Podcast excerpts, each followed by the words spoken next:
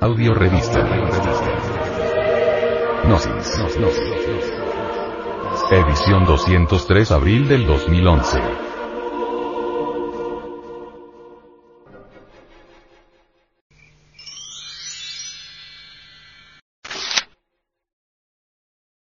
Audio revista. Audio revista.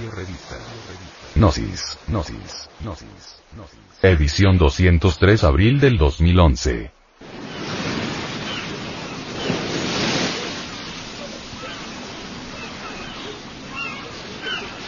Frente Mundial de Salvación del Planeta. Playas contaminadas por el carbón.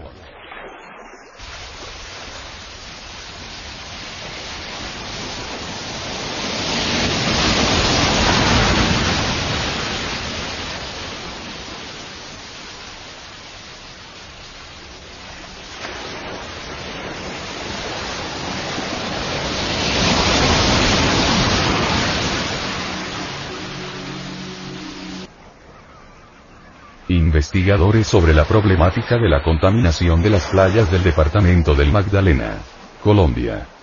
Dicen. Las nuevas generaciones no se percatan, pero los que tuvieron la oportunidad de disfrutar de las playas más limpias del país, hoy manifiestan su descontento, cuando los niños se lanzan al agua y luego regresan con los ojos enrojecidos, la piel impregnada por partículas negras, que reflejan a las claras, que ya nada está bien.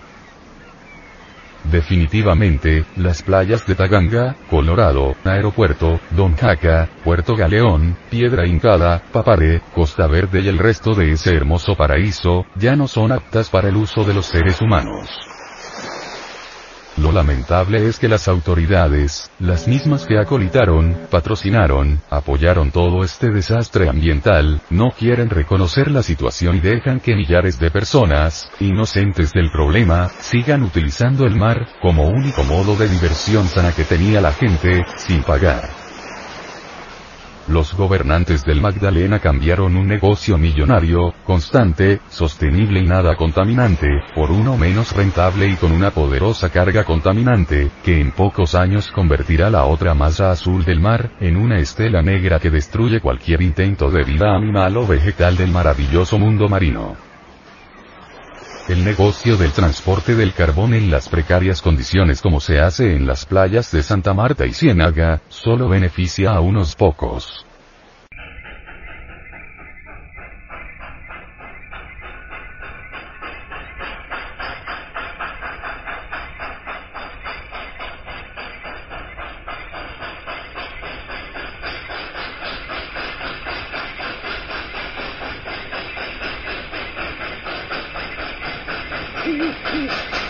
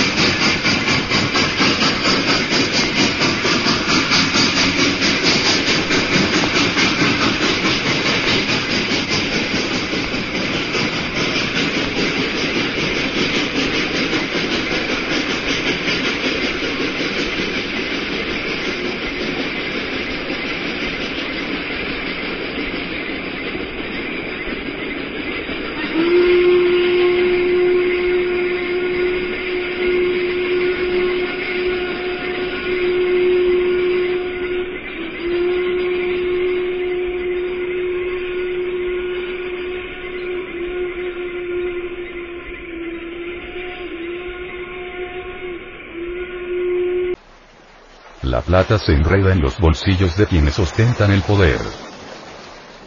En las dos ciudades, las obras no se ven.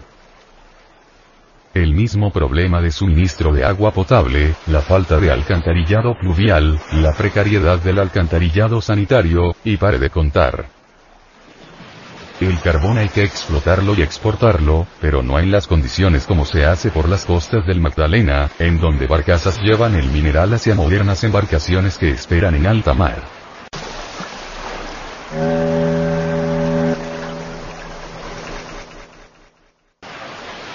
Allí está el problema. todo ese carbón que arrastran las corrientes de aire, cae al fondo del mar. Esa desagradable experiencia que vive hoy el pueblo samario y sinadero, quienes cambiaron la industria del turismo, por el transporte de carbón, no debe seguir ocurriendo, ya que el desastre ecológico es inminente. Los pescadores ven con asombro, como sus atarrayas y chinchorros regresan cargados de una mancha negra, y uno que otro pez, desgarbado y sus tripas llenas de carbón granulado, y nosotros, los consumidores de esos pescados, nos veremos afectados por esa contaminación causada por la irresponsabilidad de las multinacionales del carbón.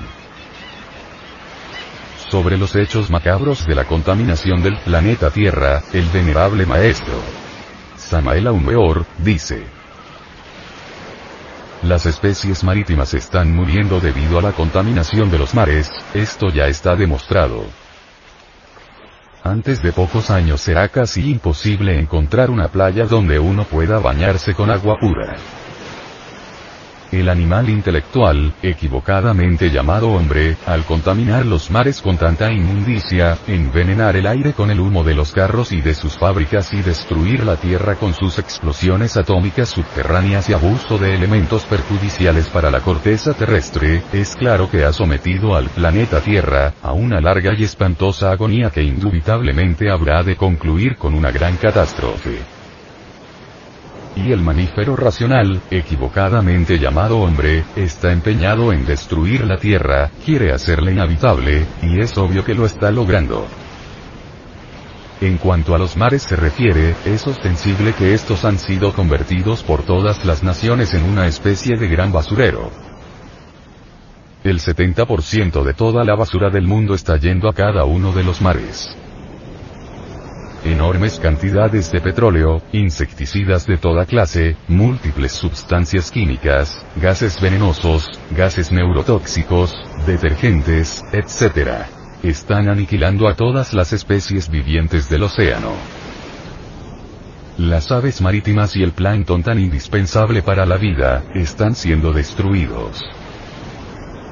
Incuestionablemente la aniquilación del plancton marino es de una gravedad incalculable porque este microorganismo produce el 70% del oxígeno terrestre.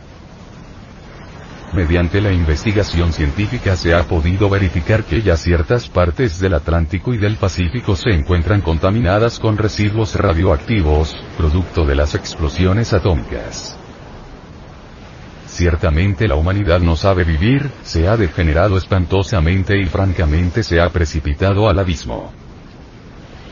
Lo más grave de toda esta cuestión, es que los factores de tal desolación, ¿cuáles son?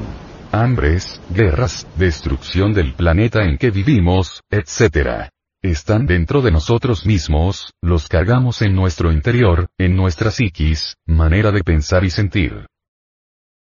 El más grave de los problemas que carga el ser humano y que es la causa causorum que está llevando este planeta a su destrucción final, es el estado desastroso en que se encuentra su conciencia. El material anímico, del cual el venerable maestro, Samael Aumeor, ha dicho. El animal racional maneja carros soñando, trabaja en la fábrica, en la oficina, en el campo, etc. Soñando, se enamora en sueños, se casa en sueños rara, muy rara vez en la vida, está despierto, vive en un mundo de sueños y cree firmemente que está despierto. Los cuatro evangelios exigen el despertar, pero desgraciadamente no dicen cómo despertar. Ante todo, es necesario comprender que se está dormido. Solo cuando alguien se da cuenta cabal de que está dormido, entra realmente en el camino del despertar. Quien llega a despertar, se hace entonces autoconsciente, adquiere conciencia de sí mismo. El error más grave de muchos pseudo-esoteristas y pseudo-ocultistas ignorantes, es el de presumir de autoconscientes y creer además que todo el mundo está despierto, que todas las gentes poseen autoconciencia. Si todas las gentes tuvieran la conciencia despierta la tierra sería un paraíso, no habría guerras, no existiría lo mío ni lo tuyo, todo sería de todos, viviríamos en una edad de oro. Cuando uno despierta conciencia, cuando se hace autoconsciente, cuando adquiere conciencia de sí mismo, es entonces cuando realmente viene a conocer la verdad sobre sí mismo. La identificación y la fascinación conducen al sueño de la conciencia. Por ejemplo, Estáis en la sala de tu casa sentado ante la pantalla de televisión, aparecen escenas de vaqueros, hay balaceras, dramas de enamorados, etcétera, etcétera. La película resulta muy interesante, ha llamado totalmente vuestra atención, ya os habéis olvidado tanto de sí mismo, que hasta gritáis entusiasmado, estáis identificado con los vaqueros, con los balazos, con la pareja de enamorados. La fascinación es ahora terrible, ya ni remotamente os acordáis de sí mismo, habéis entrado en un sueño muy profundo, en esos momentos solo queréis ver el triunfo del héroe de la película, en esos momentos solo teméis la suerte que él pueda correr. Son millares y millones las circunstancias que producen identificación, fascinación, sueño. Las gentes se identifican con las personas, las ideas y a todo género de identificación le sigue la fascinación y el sueño. Y así, caro oyente, cuando las gentes se identifican con el dinero, con los bienes materiales, con el mal llamado progreso social, etc., se cometen los más aterradores daños ecológicos que ineludiblemente nos conducirán a una horrísona hecatombe.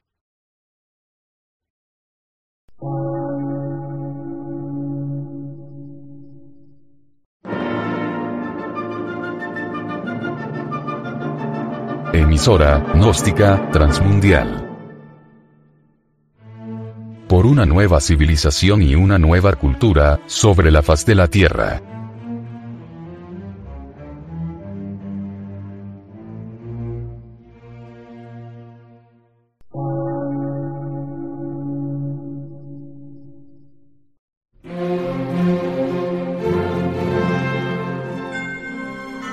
Medio de radiodifusión científico, artístico, místico y filosófico.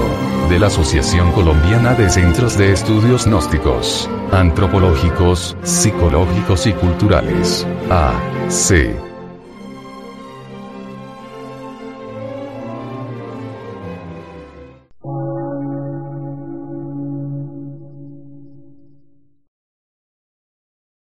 Lectura en movimiento. Difusión sin fronteras.